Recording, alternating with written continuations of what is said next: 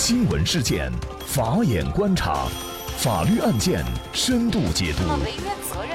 传播法治理念，解答法律难题，请听个案说法。大家好，感谢收听个案说法，我是方红。更多的案件解读，欢迎您关注个案说法微信公众号。今天啊，我们跟大家来聊一下，老夫娶少妻以后立遗嘱。我死后，房子全归妻子所有，法院认定遗嘱无效。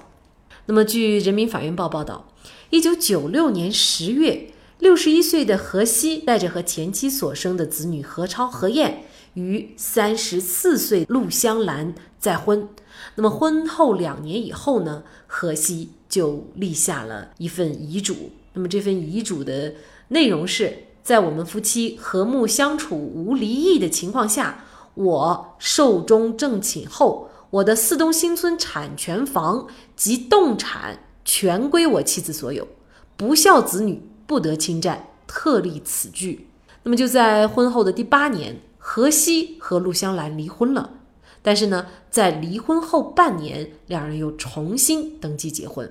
那么就在二零一九年的二月份，八十四岁的何西由于肺部感染不幸去世。那么何西去世以后啊，陆香兰就认为应该按照何西生前所立的遗嘱取得房屋的所有权，但是何超、何燕却不这样认为，经常联系陆香兰办理法定继承公证。觉得自己生活受到打扰的陆香兰，为了继承房屋的全部份额，于是呢就把何超、何燕兄妹两人起诉到了上海宝山区人民法院。那么陆香兰觉得呀，纵然自己和呃丈夫何西呢有曾经离婚又复婚的事实，但是遗嘱的真实有效性是没有办法改变的，并且呢，遗嘱应当按照遗嘱订立时双方的婚姻状况来执行。也就是说，订立遗嘱的时候，双方还是夫妻关系，而且呢，在荷西去世的时候，双方也是婚姻关系，所以在这种情况下，自己作为妻子，也自然而然就应该就是应该按照荷西所立的遗嘱来继承财产。但是呢，在庭审当中，何超、何燕兄妹两个人呢却不这么认为，他们认为呢，老父亲的遗嘱不能够作为陆香兰继承房屋的依据，并且呢，遗嘱。并非真实的意思，表示遗嘱呢是在陆香兰长期闹腾，而自己的父亲何西无奈之下才出具的。而且呢，遗嘱也设定了条件，这个条件就是夫妻和睦相处、无离异的情况。但事实上呢，陆香兰和老父亲在二零零四年办理过离婚登记，虽然此后又复婚，但是毕竟是存在离异的情况，所以呢，这样的一个遗嘱就是。不具备生效条件的，那么应该说，短短的一份遗嘱，算起来呢，其实也就两句话，很简单。但是呢，这样一份遗嘱，它到底有没有效，就涉及到作为妻子的陆香兰，也包括作为荷西的两个孩子，到底谁能够继承到这些遗产的问题哈。就是相关的法律问题呢，今天我们就邀请云南静杰律师事务所主任、婚姻家事专业律师张晶律师和我们一起来聊一下。张律师您好，方红老师好，各位听众朋友大家好。嗯，感谢张律师。那么首先啊，我们就来看一下这份遗嘱到底有没有效，这也是双方争议的焦点所在啊。那兄妹两个人觉得呢？这个遗嘱首先无效的理由就是不是自己老父亲的真实意思表示，是在他的妻子也就是陆香兰的一再的怂恿下、闹腾下才出具的。那么这个理由可以认定为遗嘱无效吗？呃，这个是很有意思的哈。我们在很多纠纷里面，很多当事人都说啊是被逼迫的、被胁迫的。那么如果真是被胁迫的情况下的话呢，那么我们当事人可以事后通过报警的方式，通过我们在公安机关的报警记录。当中可以载明我在之前的这个相关的立下的遗嘱，他是被胁迫的。如果能提供这样的证据材料，也是可以有相应的证明力，能够可能推翻这份遗嘱的这个真实性的。但是现在如果在对方没有提供的情况下，他自己只是单方的个人主张的话，法院是不会采信的。为了使这个遗嘱无效，那么何超何燕呢又觉得这个遗嘱呢是不符合。遗嘱本身条件的，因为遗嘱它是设定了夫妻和睦相处、无离异的情况下那么老人的财产才是全归妻子所有啊。但是呢，事实上陆香兰和老父亲在二零零四年就已经办理了离婚登记，呃，所以呢，他们觉得这个遗嘱是无效的。那么通过这个角度，可以来主张遗嘱无效吗？呃，这个是可以的，因为我们看到这份遗嘱的话很简单。也是我觉得比较遗憾的一个地方，就是说我们很多的老百姓，所以他觉得他说清楚了，但实际上从专业角度上来讲，他没有说清楚。这也就是为什么二零一九年上海市宝山区人民法院最后将这个遗嘱认定为无效。最后的话呢，他的妻子呢，也就是陆香兰就没有按照遗嘱继承的这个权利，最后按法定继承，也就是在于这份遗嘱本身约定呢是有瑕疵的，我们的约定内容是不明确的。那么我们可以看到，这份遗嘱呢，它有一个很明显的一个特点，它是附条件，附什么条件呢？必须是夫妻和睦，同时是无离异的情况下。但是我们看到本案的话呢，河西老人呢与他的妻子一九九六年才结婚的，在二零零四年呢，他们这个办理了离婚手续，但是呢，半年以后，也在当年呢，他们又复婚了，在中间呢有个身份的中断，这个身份的中断的话呢，也就是为什么。上海市宝山区人民法院最后呢审结认定遗遗嘱无效，就在于他身份的一个中断。那么也就是说，遗嘱当中所说的妻子，那么通过离婚的话，这个妻子的身份实际上是一个中断的过程，所以认定该遗嘱无效。所以的话呢，也是我们河西老人在约定的时候没有约定清楚的地方。好，我们再仔细的来看他设定的这个条件哈，夫妻和睦相处无离异的情况下，寿终正寝以后，产权和动产。全部归妻子所有，也就是说，首先第一个，他们之间是有离异的情况，而不是像他所设定的无离异的情况。即便后来又复婚了，但是仍然还是存在离异的情况，也就是不符合他这个前提，是遗嘱的前提条件了啊。那么另外呢，他还说是归他妻子所有。其实在这个地方也是可以值得考究，他并没有说归妻子陆香兰，他没有说这个名字，只是归妻子。这个妻子是谁？可能后来两个人没有复婚，也就离婚了，又找了另外一个妻子。其实这个遗嘱对另外一个妻子也是无效的，呃，可以这样来理解吗？呃，我认为虽然没有法律明确这样的规定哈，但从我们的实务过程当中，包括跟法院的一些判例的一些这个积累来讲，如果说河西老人后面又离婚以后，他再结婚的话，那么再次结婚的话，如果不是跟陆香兰复婚，而是跟其他的张三李四。在结婚的话，那么这个妻子的这个指向是发生变化了。那么这种情况下，我认为很有可能比这次诉讼更容易败诉。这个遗嘱的话呢，从我们专业的律师角度看，实际上隐患是非常大的。它的第一条就是在我们夫妻和睦相处的情况下，但是如果说子女能够提供双方之间有这种派出所吵架的记录，那怎么去量化说不和睦呢？是一次吵架叫不和睦，还是十次吵架叫不和睦？所以这种。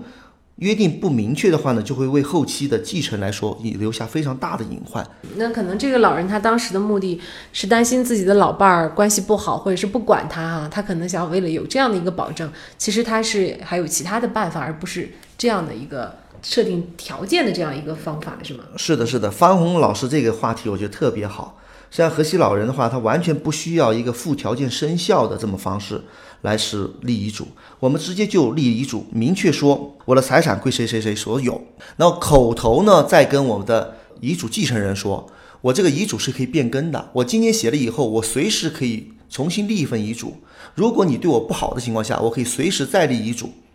随时的话呢，是以最后一份遗嘱为准的。所以呢，有一些老年人，他到了这个晚年以后呢，他可能就有会存在这个神志不清啊，或者是疾病缠身，已经没有办法表达的情况。那么这个时候，他再去想着立遗嘱，可能有一些人也想不到这一点。所以，可能在立下第一份遗嘱的时候，就应该把应该想到的情况都计划在内了啊，考虑的周全一些。如果你没有办法把它搞得周全，就咨询专业的律师。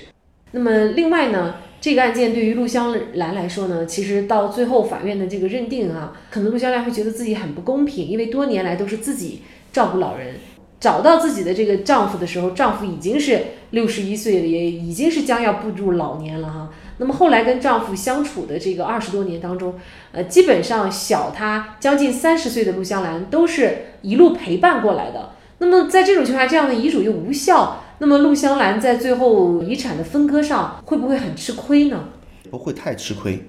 因为陆香兰她尽了多年照顾老人的这个义务嘛，因为他们是夫妻关系，相互之间是有扶持的义务，应该是这两个孩子对老人没有尽到应尽的赡养义务的。那么法院在进行法定继承的时候的话，按照我们继承法的话。陆香兰将如果主张应当自己多分财产的话，只要能提供自己尽到抚养义务的情况下，那么法院会酌情考虑在法定继承的份额内多分给陆香兰啊相应的财产。但是这个的话呢，就由法官有一个自由裁量权。嗯，那我们就来看一下法院啊，宝山区法院的一个审理情况。宝山区法院认为呢，双方的配偶关系是重新登记开始，而非间断后恢复。这个案件遗嘱中明确，双方是以保持婚姻关系为前提的。在解除婚姻以后，那么陆香兰就丧失了配偶的法律身份，遗嘱呢就应当对身份而不是对人。那么陆香兰呢作为原配偶，便没有办法按照遗嘱继承遗产的权利，即便后来又复婚。所以呢，法院对于陆香兰要求按遗嘱继承房屋所有权的这样的一个诉讼请求是不予支持的。另外呢，因为。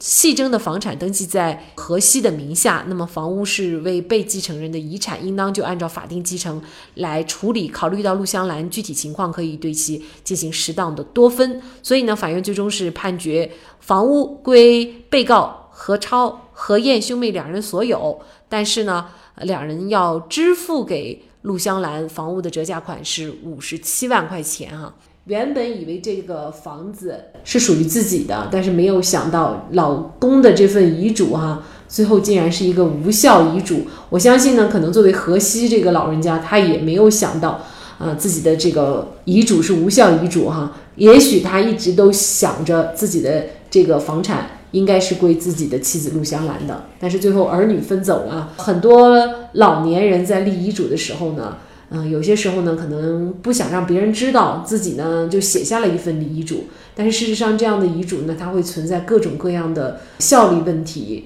包括呢以后情况的一些变化问题等等。所以大家如果立遗嘱的话，最重要的、常见的需要注意哪些问题？也请张律师给我们做一个提醒。但为什么出现这个情况？那么出现这种情况的话呢，就在于我们。这个河西老人他在立遗嘱的时候，他没有将遗嘱呢很规范的这个订立清楚。我建议呢，术业有专攻，就是说当自己要立遗嘱的时候，还是要要请律师进行一个咨询。对律师咨询以后，对自己一些权利的话呢进行明确以后，在律师的指导下面再立一个自书遗嘱或做一个公证遗嘱。那么，因为我们现在的话，在立完遗嘱之后，它还会有三大变化，这三大变化还会影响遗嘱的效力。一个是财产的变化，第二个身份会发生变化，那么第三个呢是情感的变化。我们看到本案在二十一年前立的遗嘱是没有子女的份额的，但如果说在二十年之后或之内，那么这个子女能够啊幡然醒悟，能够尽到子女对老人的赡养义务的话，那么老人这个时候是可以通过变更遗嘱的方式来进行明确一个孩子的财产的一个保障的。所以我也建议呢，我们立遗嘱人的话呢，定期要对遗嘱进行梳理和变更。我们遗嘱呢有五种方式哈，那么主要的就是我们讲的自书遗嘱、公证遗嘱、代书遗嘱、录音遗嘱和口头遗嘱。那么现在目前效力比较强的呢，就是自书遗嘱和公证遗嘱。那么如果按照河西老人这个遗嘱来讲的话，他想去公证遗嘱是完成不了的，因为他约定的房产不明确，他说的是我们四东新村的房产，那么这个房产不明确的情况下，公证处是不会跟他做公证的。特别是有一些买房以后房产证没有下来，但是购房合同已经签了，像这种情况，公证处也是不做的。像小产权房、农村自建房，公证处也是不做公证的。所以说，我们就大量的会有自书遗嘱，就是由老人自己书写的遗嘱。这种情况下，我还是强烈建议要去咨询我们的法律专业人员，在专业人员的指导之下呢，再去写一个我们啊有法律效力的、能达到自己目的的这个遗嘱。毕竟遗嘱呢是人生大事，我建议呢还是我们谨慎对待。嗯。家一辈子积蓄下来的这点财产，哈，你想给谁，可能是代表着你对某个人的这个情感，或者呢，你可能想感恩，或者你想回报，哈，或者你有一些担心。所以呢，如果你遗嘱立好了，可能你也就无憾了啊。如果立不好，那么最后呢，可能反而就违背了你的真实的意思。好，那么在这里呢，也再一次感谢云南静杰律师事务所主任婚姻家事专业律师张晶律师。那也欢迎大家通过关注“个案说法”的微信公众号，具体的了解我们本期案件的图文资料以及往期的精彩案例点评。另外，您在生活工作当中遇到一些法律问题，都欢迎您通过添加幺五九七四八二七四六七幺五九七四八二七四六七这部电话号码的微信号向我们进行咨询和交流。给大家提供法律问题解答的都是我们节目邀请到的嘉宾了，他们都非常的资深、专业和负责任。感谢您的收听，我们下期节目再见。